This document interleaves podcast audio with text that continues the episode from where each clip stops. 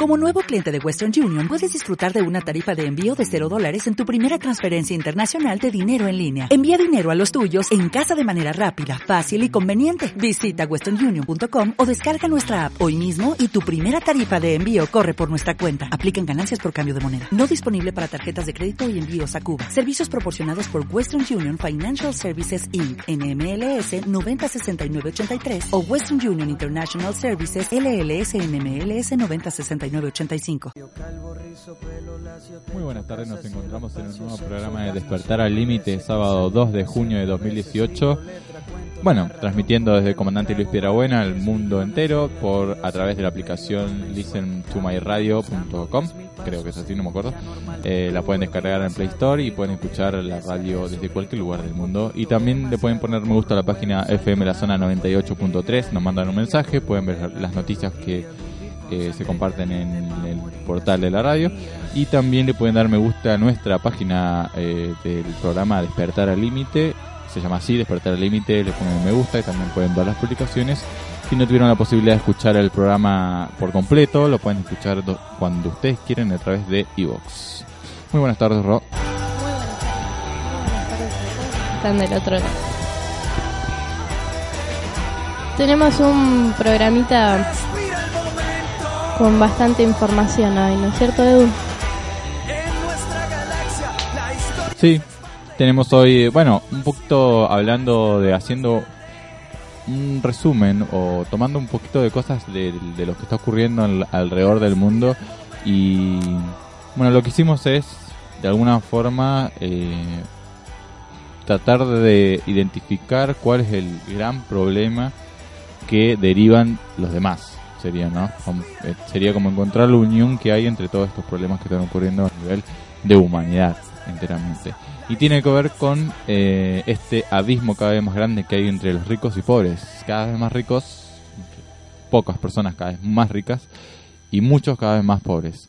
Eh, bueno, y dentro de eso tenemos varios informes que se realizan a lo largo del año, también algún datos curiosos de la revista Forbes, por ejemplo dice que la deuda rompe récord en su historia, por lo menos desde que tiene registro, Eh, la deuda mundial se alcanzó lo que es tres veces el Producto Interno Bruto del planeta Tierra, así, es decir, hace faltan tres planetas para pagar eh, tres planetas con una economía parecida a la nuestra para pagar esta deuda que se está generando. Y la pregunta que nos hacemos es, ¿quiénes pagan esta deuda? ¿O cómo se genera esta deuda, no? Claro, eso es lo más importante, creo. Co- ¿Cómo se genera esa deuda? Bueno, eso es una de las cosas que vamos a estar ahondando en este programa. Y bueno, también tenemos una, una noticia de, bueno, de Facundo Jones Walla, que eh, hace poco, en 30 de mayo, inició una huelga de hambre y bueno, y hizo una declaración pública para todo su pueblo, que me parece muy interesante de escuchar. Que vamos a estar hablando de eso también. Bueno, entonces, en estos datos se tratan del año pasado más que nada. Hacemos un análisis porque a veces los hechos cuando ocurren en el momento no, no, se, lo, no se los ve claramente hasta que pasa un tiempo, un cierto periodo. En este caso, el año pasado habíamos hablado de la desigualdad del mundo de, al principio de los primeros programas de Despertar al Límite, eh, pero hablábamos de datos anteriores, de 2015 para atrás. Eh, bueno, y hablamos que un 82% de la riqueza creada en el mundo el año pasado fue para el 1% más rico de la población. El 82%, es decir, casi toda la, la riqueza creada en el mundo el año pasado pasó a las manos del 1% más rico del mundo entero. entero. Cada año, por esta época, lo más selecto de la élite política y económica mundial se reúnen en el Foro Económico de Davos y reciben un documento de menos de 100 páginas que pro- provoca un estruendo en la apacible ciudad de Alpina, es decir, en Suiza. Se trata del informe de Oxfam, Confederación Internacional de 20 organizaciones que trabajan en 90 países y cuyo propósito es hacer campaña por un futuro más justo. En esta ocasión el informe se tituló Premiar el trabajo, no la riqueza. ¿Por qué? Nos preguntamos, pusieron este título este año. Porque la principal conclusión que llevaron a cabo este foro es que muestra cómo la economía mundial posibilita que los más ricos sigan acumulando unas enormes fortunas, mientras que cientos de millones de personas luchan cada día para sobrevivir como, con los salarios eh, de pobreza. El, como habíamos dicho, el 82% de la riqueza mundial generada en el año pasado fue a parar al 1%. Esto significa que el 50% más pobre de la humanidad, estamos hablando de 3.700 millones de personas, la mitad de la población mundial, no recibió nada de esta riqueza que se generó el año pasado. No es poco algo, nada prácticamente. Son los excluidos, podría decirse. Si este enorme desequilibrio no cambia, nos arriesgamos a grandes tensiones sociales que generan gran desestabilización política, dice el economista Camilo Ruiz, miembro de la Red de Justicia Tributaria.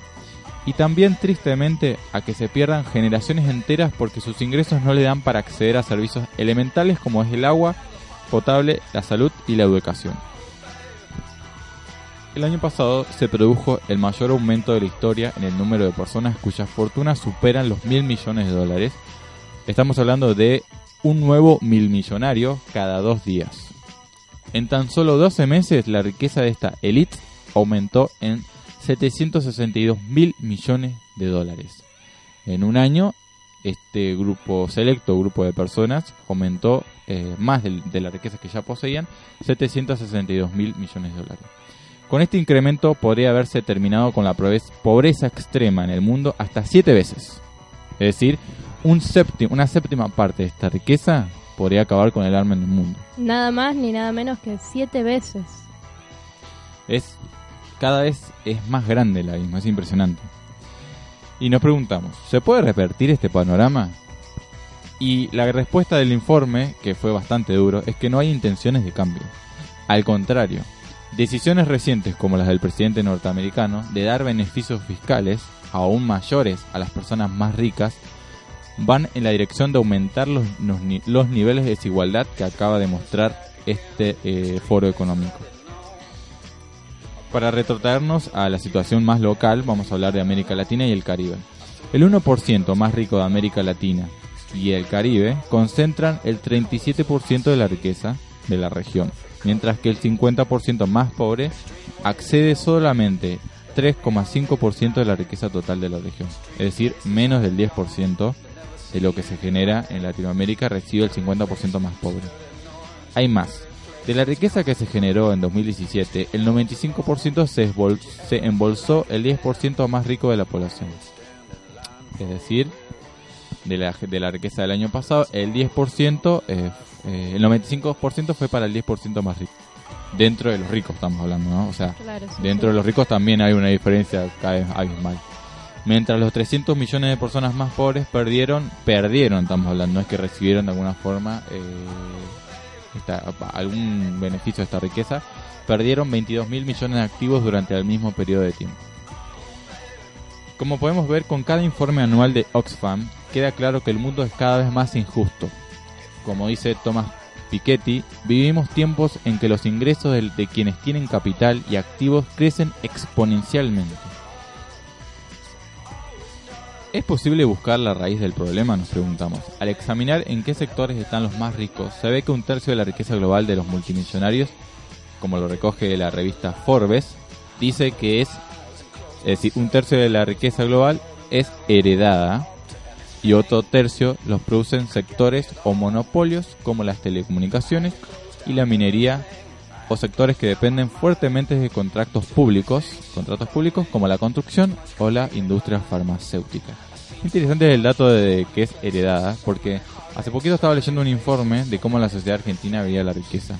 Se estaba intentando justificar todos estos recortes que hay de salario, despidos, achico del Estado, flexibilización laboral, tratando de justificar de alguna forma de que el argentino no le gusta trabajar, no quiere trabajar y que el problema es que eh, no agarramos la pala, como dice el, dicho. Cuando en realidad lo que está mostrando este informe es que justamente los que más trabajan son los que menos ganan. Ese es el problema. Y el sistema ya es injusto porque beneficia a aquellos que ya poseen riquezas, o sea, los que son heredados, y, y por ende también eh, beneficia a aquellos que ya las poseen, o sea, o las están o que ya tienen activos muy grandes como son grandes empresas o corporaciones. No beneficia al ciudadano promedio, no lo beneficia porque la mitad de la población mundial vive en la pobreza en este mundo cada vez más globalizado. Y decía el informe que el argentino promedio eh, veía que tenía una mala visión, es decir, estaban criticando la, la creencia del argentino, diciendo que el sinónimo de riqueza en Argentina es aquel que heredó de familia o que es corrupto. Pero es la realidad. Lo que dice Sí, este sí. informe a nivel mundial está mostrando la verdad. ¿Quién, ¿Quién se hace rico en este sistema actual? Aquel que tiene alguna forma, algún beneficio de familia, que ya tiene algún acomodo, alguna forma, alguna facilidad para ingresar en el mercado laboral y otras herramientas e instrumentos, por lo menos para pagar, eh, por ejemplo, para pagar cursos en universidades, eh, viajes, hacer especializaciones sobre lo que uno está trabajando. Y aquel que eh, hace uso del sistema para mal. Entre otras palabras, estamos hablando de la corrupción. Claro. Sí, son alarmantes las cifras que, que estabas nombrando recién, sabiendo que encima hay un, un capital como para acabar con el hambre siete veces. Y tenemos una deuda que se necesitarían cuántos planetas para pagarla? Tres planetas Tres planetas. para pagar. Entonces, ¿cómo nosotros, como simples ciudadanos, eh, primero, eh, tenemos que buscar sobre esto porque si nosotros tenemos la información, también es una pequeña manera de tener un, una pequeña arma, porque teniendo los datos es tener un poco de poder también, ¿no? En esta sociedad. Y eh, lo que lo que me asombra es cómo, cómo se ha llegado a esa deuda. Cómo, o sea, ¿y quiénes son los que la pagan? El, el ciudadano común. Si Bueno. hay siete, siete veces para un capital que siete veces puede revertir el, el hambre que se encuentra en el planeta, entonces, ¿por qué está esa deuda también? Bueno, hay una, un dato que es alarmante, que es la, eh, la mayoría de los nuevos ricos son eh, no son generadores de riqueza o de fuentes de trabajo, eh, son especuladores. Trabajan de dinero que ellos no poseen, porque ellos son de alguna forma algún intermediario entre el que posee dinero y hacia donde está eh, la, riqueza o el, negocio. Entonces, estas personas que no producen están utilizando la deuda de otros, porque otro, por ejemplo, un millonario o alguna persona mm, promedio, tiene que pedir un préstamo para invertir en la bolsa de comercio porque están las últimas, por ejemplo, supongamos. Este intermediario eh, hace uso de ese dinero, invierte en muchísimos sectores sin, sin saber de en qué está invirtiendo y después recibe un retorno, pero no está generando trabajo, no está generando fuentes de trabajo. Esta deuda, este interés, se la está quedando aquel que puso la plata en sí, que en su mayoría es el Estado, que es lo que tenemos que entender, que el Estado, por más que lo quieran achicar y quieran hacer que el Estado sea una empresa, el Estado somos todos. Y por ende, queramos o no, vamos a estar afectados por esta deuda que se está acumulando cada vez más. Muy interesante lo que dice eh, una conclusión del informe, que dice que es evidente que la familia donde se nazca y las relaciones primarias y clientelares entre las élites políticas y empresariales son determinantes en la acumulación de la riqueza. Muy al contrario de los que nos enseñaron que el trabajo duro y el esfuerzo no están siendo premiados por el sistema. Y hoy en día es muy da mucha pena eh, saber de que nos estamos vendiendo, o sea, estamos vendiendo nuestro tiempo. En realidad, en un momento se hablaba de la fuerza de trabajo y todo eso, pero en realidad nosotros lo que vendemos es algo que no recuperamos jamás. Y que no hay nadie tenga la plata que tenga, puede recuperarla, que es el tiempo. Entonces, no es complicadísimo saber de que le tenemos que poner un precio o que nos estamos vendiendo una hora de nuestras vidas que no volverá jamás. ¿Por cuánto? ¿No? Sí, por un salario mínimo, que, no, que, al- que a gatas alcanza para pagar los servicios básicos. Y ni hablar de todas esas necesidades creadas, que uno tiende a, a verla como una obligación, cuando en realidad no son esenciales. Y no estamos trabajando en un trabajo que nos ayude a evolucionar como personas, como humanidad, un progreso que se puede ver en, en lo grande. Generalmente estamos trabajando para que un, un porcentaje mínimo sea cada vez más rico y no se reparte eh, equitativamente la riqueza. Nosotros solo recibimos el mínimo, el salario mínimo que todos los años el trabajador, el obrero promedio tiene que luchar para que se aumente a cuentagotas eh, contra todo lo demás que va erosionando el ingreso, que es la Claro. inflación el desempleo, las deudas, eh, los servicios eh, básicos, unas boletas impagables. Entonces, viendo la tele estos días, las noticias de las deudas, de los tarifazos, de, todo lo demás, uno se pregunta, ¿no? que ¿cómo, ¿Cómo se llega a esta instancia, no? Porque no solamente acá, pasa en todo el mundo. Sí, sí, está pasando en todo el mundo. Y no es que pasa con este presidente, pasó en todo, porque en el gobierno anterior decían exactamente lo mismo y o oh, casualidad ahora dicen que la energía era la más, era la más barata que, pagó el argentino durante mucho tiempo, fue durante el último, el anterior gobierno. durante el anterior gobierno se decía que era una barbaridad lo que se estaban pagando y, entonces, no entiendo. Entonces uno hay que, hay que ahondar que esto va más allá de cualquier gobernante, ¿no? Sí, sí. hay una, conexión mucho más grande. Exactamente, y es lo que nosotros tenemos que entender.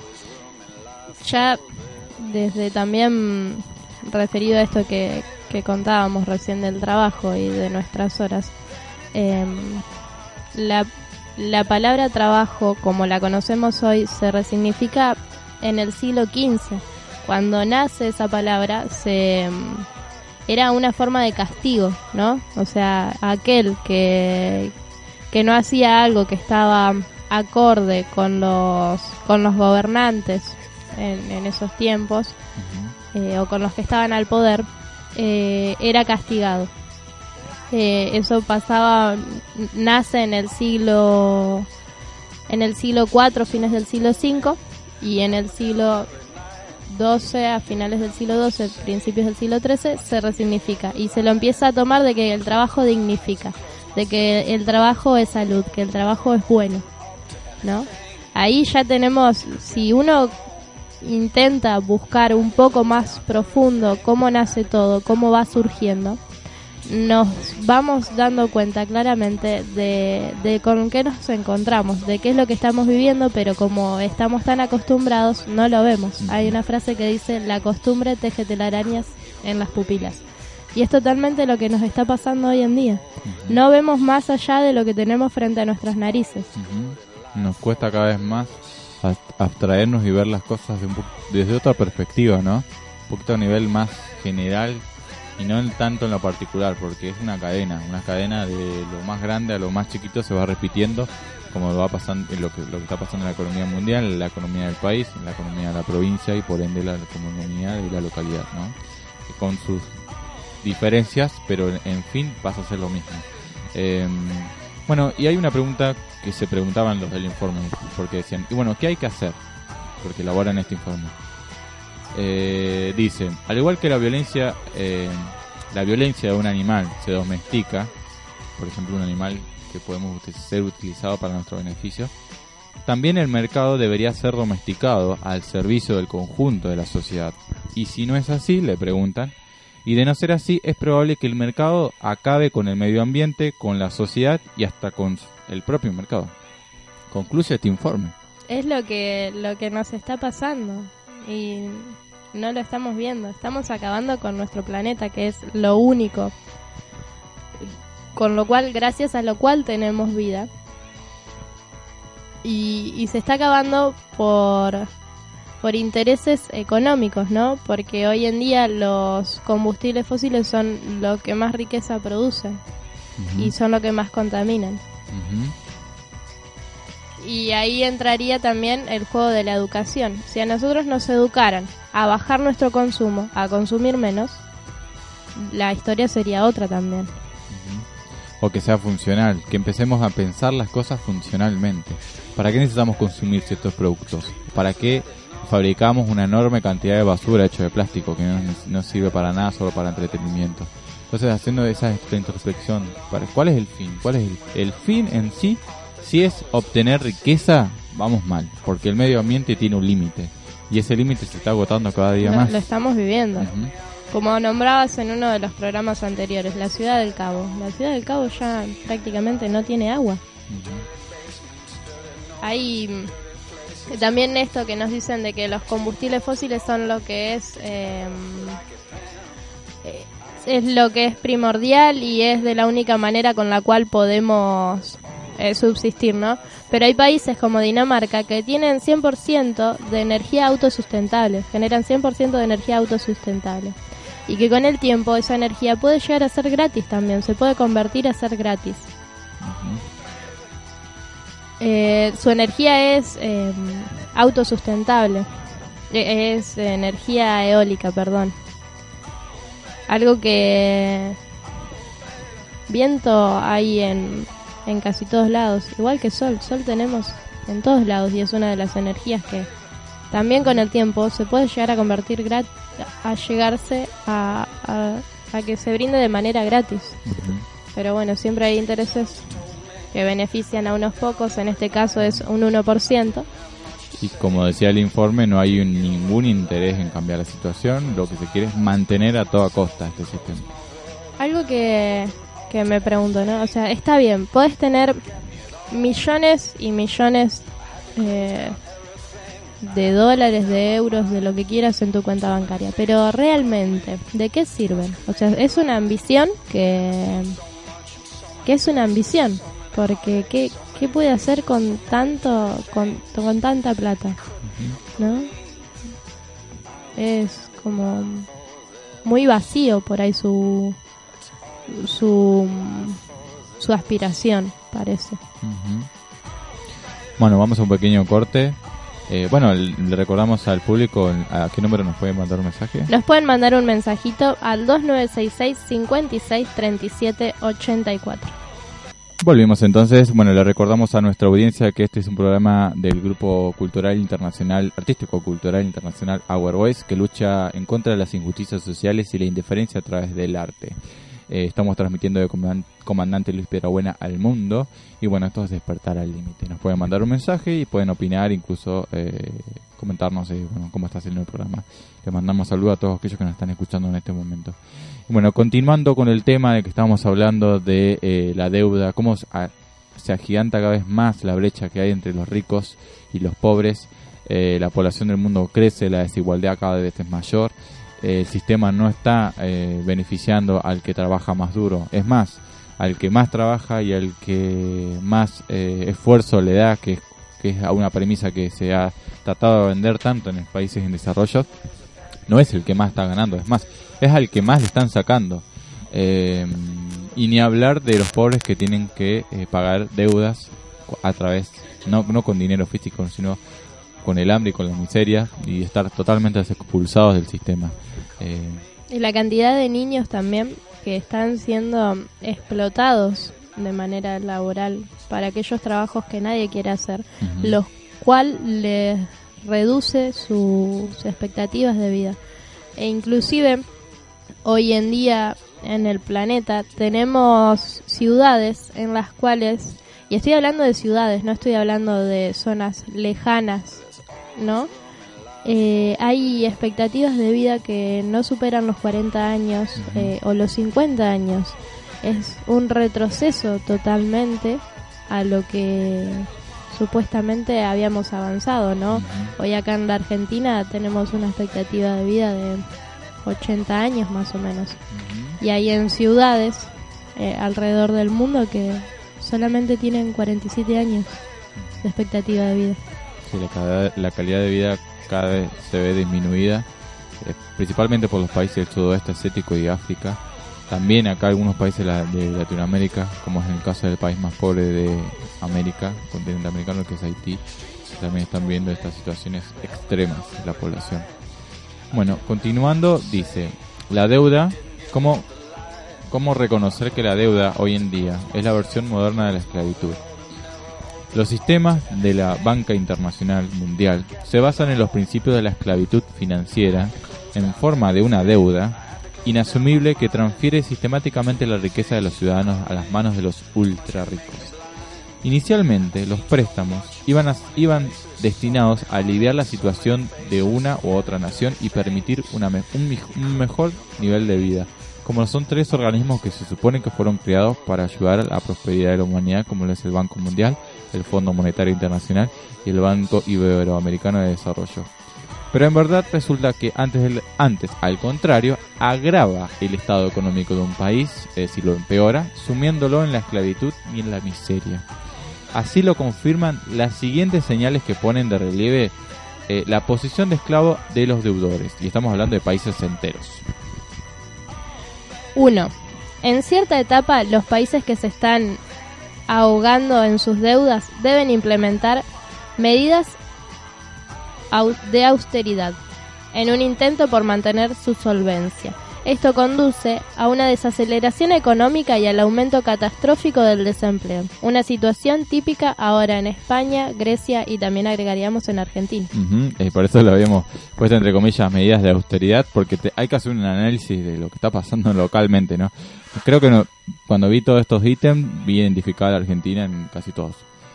2. El progreso económico se estanca y puede realmente dar marcha atrás a un sistema basado en la deuda. Así, por ejemplo, en Grecia, un gran número de ciudadanos tiene que cambiar sus automóviles por bicicletas debido del gasto que supone circular en coche, al precio debido al lo caro del combustible y las reparaciones.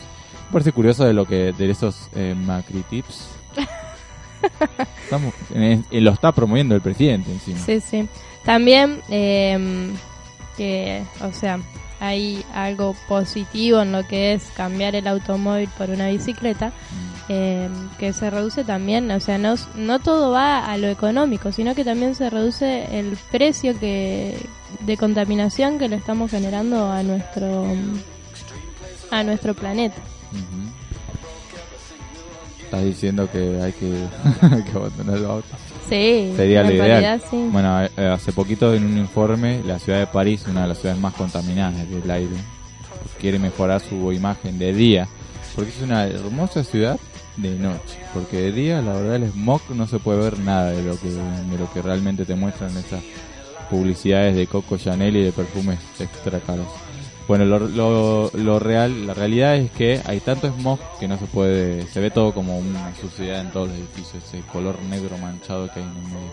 Y se está buscando que eh, ya se prohibieron autos de, por ejemplo, del, del 1999 para atrás, no pueden ingresar a la ciudad directamente, tienen que ser de 2000 en adelante. Y ahora quieren introducir otro que sea a partir de 2011 y que eh, se eliminan aquellos que funcionan a través del gasoil. Claro. Pero bueno, se están quejando la industria que se está promoviendo de que se consuman autos para mejorar la economía, pero no quieren que los usen. Es muy muy pero interesante la queja que tuvieron los industriales porque es verdad, eso es lo que promueve el gobierno. Sin embargo, en las grandes ciudades no quieren que usen autos. ¿Y entonces dónde los metemos los autos? ¿Qué hacemos? Sí. 3. El sistema bancario nacional inevitablemente se fundirá en algún momento. Cada burbuja de la deuda, como ocurre en la zona euro, finalmente estalla. Pese a los esfuerzos europeos, la gente saca dinero de los bancos del sur de Europa a un ritmo asombroso. Vamos a aclarar de que el informe lo realizó Rusia Today, RT, está el canal de Rusia, y eh, hablando de la situación específica europea en estos años de crisis. Pero que tranquilamente eh, lo podemos trasladar acá a la Argentina porque está pasando exactamente lo mismo. Sí, totalmente. Entonces, habla de cuando se fundirán, habla de la quiebra de los bancos. Entonces, cada vez que hay una burbuja financiera, como lo pasa acá en la Argentina, la gente no confía en los bancos. Porque ¿qué pasó la última vez? 2001, 2002. Eh, la gente tenía dinero y no se lo dejaban sacar del banco. Y después se perdieron se devaluó un 60% de la moneda y la gente perdió miles de millones de pesos eh, y, lanzando a muchas personas a la pobreza directamente. Entonces no hay una confianza. Cuando hay un síntoma de crisis, ¿qué hace la gente? Extrae el dinero. ¿Y eh, qué quieren hacerlo? Los resguardan. Y ese resguardamiento significa, prefiero guardarlo en un país que esté más estabilizado. En este caso Estados Unidos porque tiene unas mejores condiciones fiscales, no te cobran impuestos. Pero eso es nefasto para aquel que no puede, porque no tiene y a, y a cuenta gota llega a fin de mes, que es la mayoría lamentablemente. Sí, sí. 4. En todos los países con un sistema basado en la deuda, los impuestos se elevan a niveles ridículos. Cuando se recortan impuestos con una mano, acaban aumentando los impuestos de 10 maneras diferentes con la otra. Bueno, y habla de una situación que es real. Eh, cuando pasan las, deudas, eh, las deudas se recortan impuestos, como pasa en Estados Unidos, pero se transfieren por 10 a otros sectores indirectamente. ¿Qué es lo que está pasando? El, el ciudadano promedio tiene que pagar una enorme cantidad de un peso muy grande fiscal que hay en Estados Unidos que te hace casi inviable que vos seas de clase media. Además, parece que ese sistema promueve a, que, a ricos más que a, a de clase media, que son los que sostienen la economía, finalmente. Claro, y algo que también se intenta eliminar con, con este sistema económico es la clase media, que no exista. Que es la más atacada totalmente, en todo el mundo.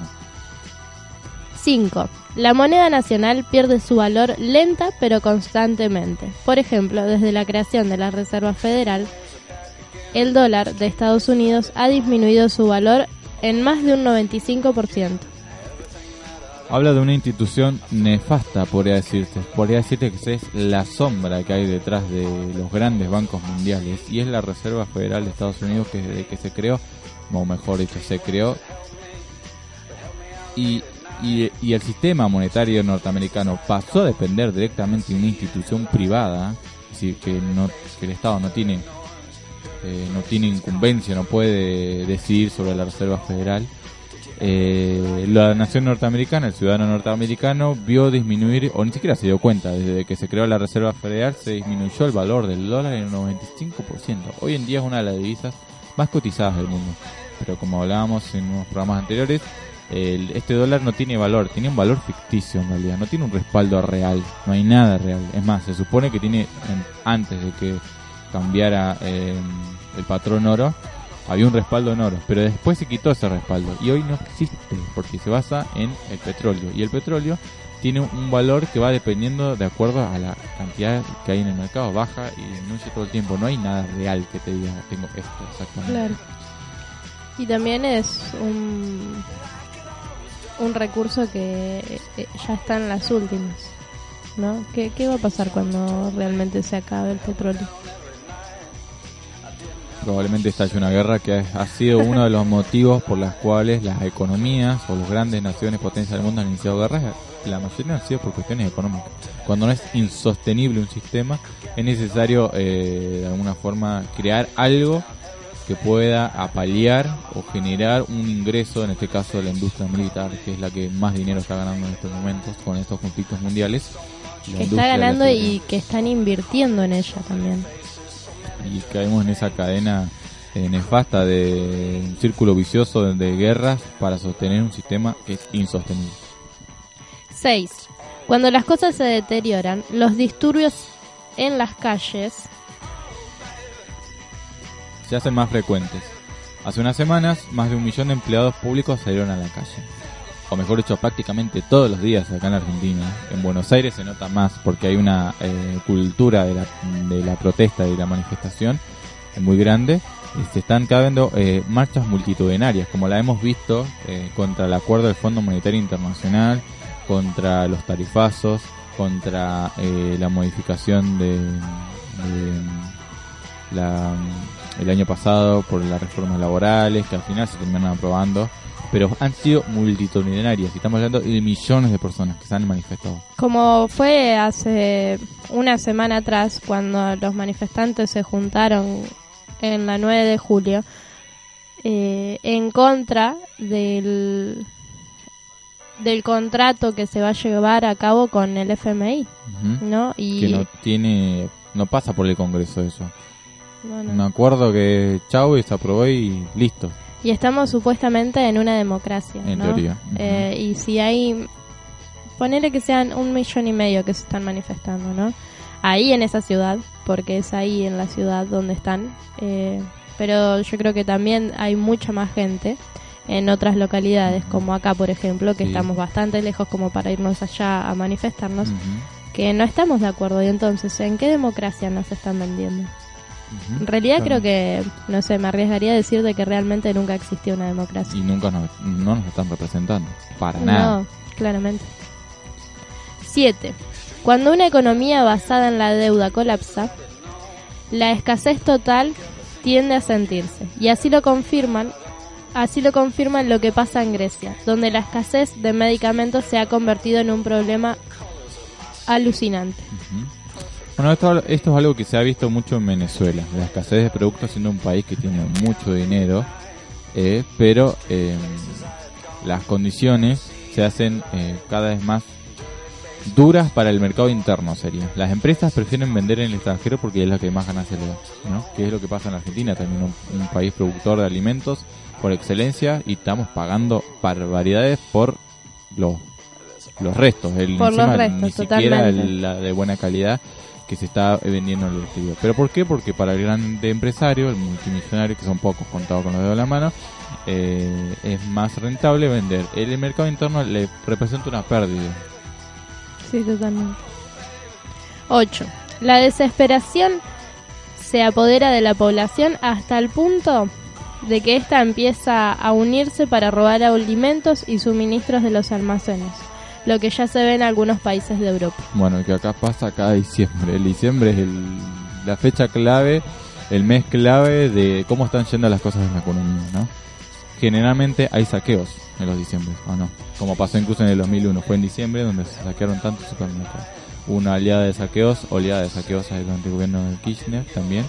Eh, y bueno, ¿por qué? Porque dan eh, se ve reflejado un punto de desesperación de la gente donde bueno ya pasa a, a, a ver que hay un caos, que no hay ningún control, ni un orden, ni siquiera institucional, y entonces uno dice, bueno, ¿a qué confío? ¿En la justicia, en, lo, en los presidentes, en el ejecutivo que no me está representando? Se está yendo todo. Y lamentablemente hoy no ¿y se puede confiar en ninguno. promedio? ¿Qué, tiene, ¿Qué hace? ¿Qué puede hacer? Y lo que está a su alcance. Sí, sí. Y también ahí también entra otra, ¿no? Que, o sea, se están robando alimentos, eh, algo que es eh, una necesidad básica, ¿no?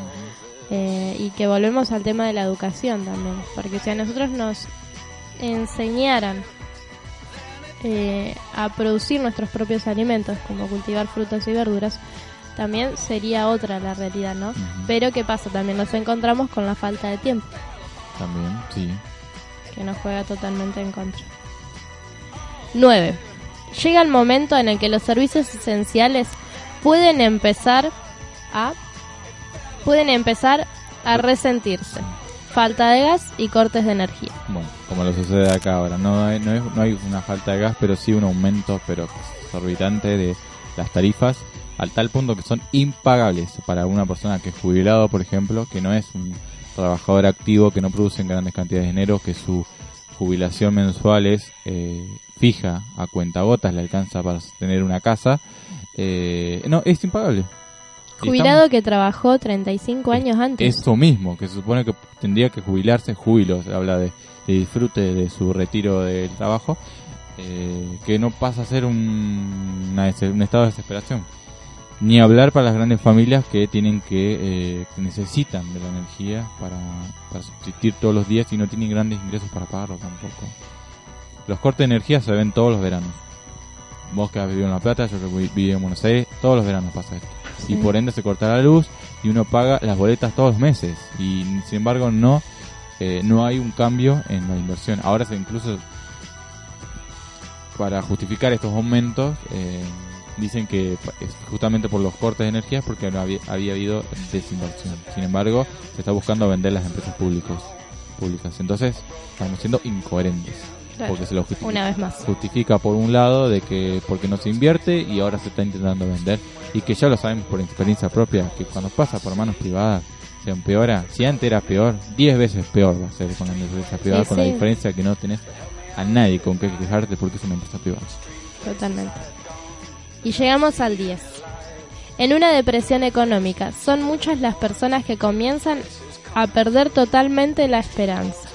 Aumento del índice de violencia y Los- también de los los suicidios. suicidios que pasan cada vez que pasan este tipo extremos casos de violencia de violencia eh, porque imagínate la, la cuestión económica eh, hace que se desgasten todos los engranajes de una nación de una familia eh, cuando hay problemas de dinero hay problemas de pareja hay problemas de hay problemas de, de la calle la gente ya anda mal anda contenciosa eh, hay muchas escenas de violencia en las ciudades en, los pueblos y después o el extremo opuesto eh, la desesperanza no y los aumentos de los índices de suicidios como pasan en países hiperdesarrollados por ejemplo como el Japón inclusive y bueno qué hace y este informe que habla de Grecia específicamente de cómo llegan las personas a tener un nivel de endeudamiento tan grande que no pueden ver la salida y esa salida imagínate que estás acostumbrado a un estilo de vida que lo perdes de un día para otro no, no, sabes cómo desenvolverte en otras instancias y tienes una familia. Y esa persona incluso han llegado a, pensar en el suicidio porque tienen un seguro que puede cubrir eh, por lo menos de la deuda de la familia. Entonces, bueno, se llegan a Estos son 10 de los eh, de lo que uno puede ver cuando puede identificar en cuando una economía se está basando en, la deuda como crecimiento, mejor dicho, que nos pueden dar eh, señales de que estamos siendo más esclavos de la deuda que eh, una deuda adquirida para mejorar la economía, como se nos está intentando vender. Bueno, y finalizando ahora el programa, vamos entonces con eh, la declaración pública del Lonco Facundo del Facundo Jones Walla, porque desde el miércoles 30 de mayo pasado a las 8 de la mañana, el Lonco Facundo Jones Walla comenzó una huelga de hambre debido a la negativa del juez Villanueva de autorizarlo a realizar el Guiñau Tripantu, como así también por la orden de detención firmada por el mismo juez para Lautaro González y Fausto Jones Walla luego de que la Cámara de Casación revocara sus escarcelaciones. Bueno, hablando de Facundo Jones Waller, que, que se realizó este juicio por extradición, él estuvo meses preso, sigue preso en el penal de Esquel y está esperando eh, cómo continúa la causa. Bueno, em, por un pedido para realizar esta ceremonia que realiza la comunidad mapuche, em, que se le fue denegada, él decide realizar una huelga de hambre, otra huelga de hambre, y realiza una declaración pública para su pueblo que me parece muy interesante escuchar y que nosotros analicemos también, por más que no seamos mapuche, es muy interesante lo que dice.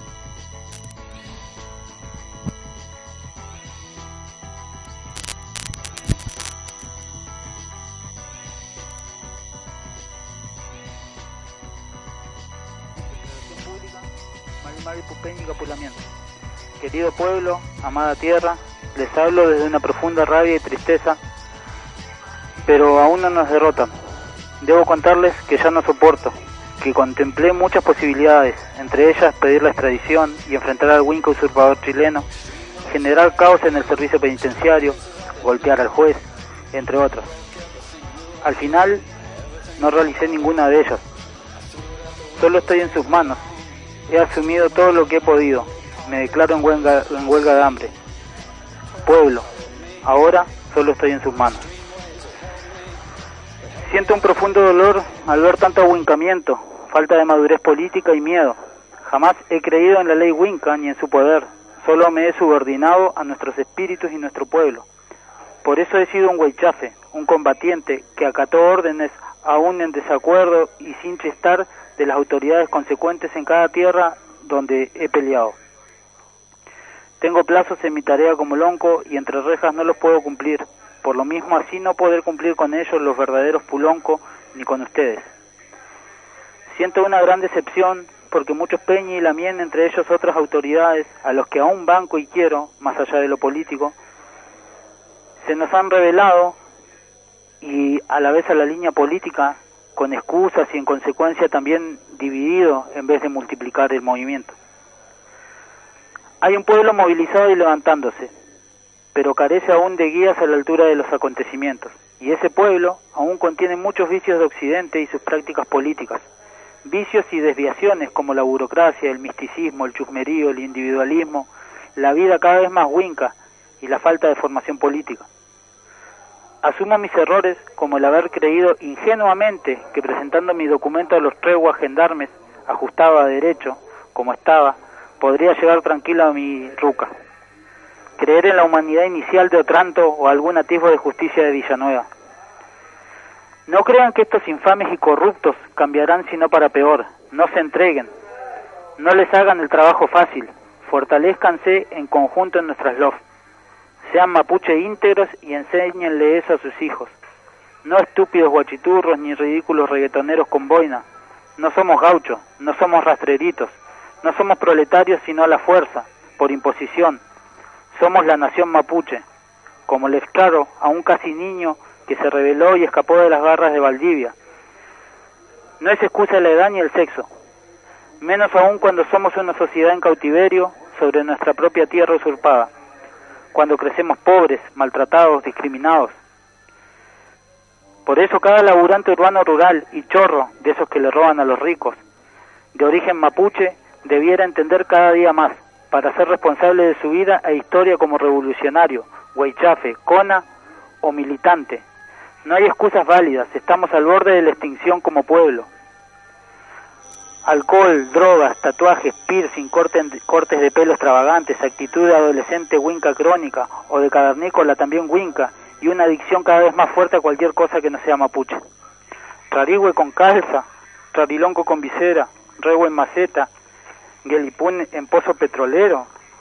Y lo más triste, tiros, puñaladas, incendios, robos, golpes entre nuestra propia gente, entre nosotros, y sumisión extrema al patrón, la policía, los ricos y gobernantes. Basta. No seamos tan hipócritas, tan winca, tan falsos, tan de cartón. La tierra hay que recuperarla, trabajarla y defenderla. De los ancianos más consecuentes hay que aprender más aún, y en su tierra. Están bien los cursitos de lengua, pero no es más real el mapudungún en las lof, vivir en Chefungún, seguirle trabajando a los winca y no faltarle ni un día, pero sí dejar plantados a nuestros hermanos. Son tantos los puntos de debate para nuestra reconstrucción activa y son tan urgentes. El movimiento es amplio, hay lugar para todos, pero este no debe convertirse en un panfleto banal histérico, sino continuar en una práctica consecuente de un pensamiento integral. Ni el machismo, ni el feminismo, ni la marihuana, ni la liberación animal, ni el veganismo, ni el budismo, entre otras cosas, son para nada compatibles con nuestro camino. Menos aún el mesianismo ni los delirios místicos. Esta huelga no es solo para la injusticia huinca, sino un llamado de atención para los mapuche y nuestras demás autoridades, Lonco, Machi, Machilpi, Ancuye, Huaychafe, al pueblo combativo y a los dormidos o asustados. Ese mismo pueblo combativo que logró abrir las rejas de la anterior prisión ejerciendo todas las formas de lucha. Ese que logró sostener y desarrollar más recuperaciones de tierra, autodefensa, control territorial y autoafirmación identitaria. Lamentablemente, aplicaron terapia de shock para salir y para salir de ese trauma debemos desnudarlo, analizarlo y terminar con él. El miedo impuesto es una actitud winca para crear cobardía que ellos intentan expandir para controlar, es causa del terrorismo de Estado. Buscan crear miedo en nuestra población, la población mapuche. El miedo y la vergüenza son parecidos, se vencen enfrentándolos, asumiendo lo que somos y nos toca luchando. Siempre estuve dispuesto a morir por nuestro pueblo y nuestra tierra, sigo igual. No tengo más trinchera hoy que mi cuerpo y mi palabra. Ustedes, los que caminan medio libres por nuestra media tierra, no se dejen vencer libérense del todo con nuestra tierra entera. Hagan los guilipún, los camarucos, los huechán, los cusao, los sacrificios que haya que hacer. Yo lo hubiera hecho, por cada uno de ustedes y por todos. Si el desenlace fatal, canalicen bien los logros que surjan. Recuerden, estudien los hitos, las victorias de nuestra nación. Recuerden que cada vez que creímos en los Wincas nos mintieron. Este año ni siquiera me permiten realizar el huetripanto. Quieren encarcelar a los Peñi por tratar inocentemente salvar a Rafa. Invito a reflexionar a todos y a actuar. Dejen de esperar Mesías. Nos salvamos nosotros entre todos, no hay milagros. Calfucura incluso salía a combatir junto a sus Nehuen y Huaychafe. No estaba rezándole todo el día una piedra como fanático Winca. Espíritu y Huaychán. Para que la naturaleza ayude en la lucha, primero hay que luchar. A los desertores los invito a recapacitar y volver a sus posiciones, no se conviertan en traidores. Puhuaychafe, no soy yo, es su pueblo el que los necesita, dando lo mejor de cada cual hasta el último aliento. Por más que conexión que hubo y hay con la naturaleza, los Winca masacraron Machi y encarcelaron familias enteras, como Inacayal o Pincén, entre otros. Además, hubo Machi y Lonco y Anacona, como Catriel o Coliqueo en el pasado.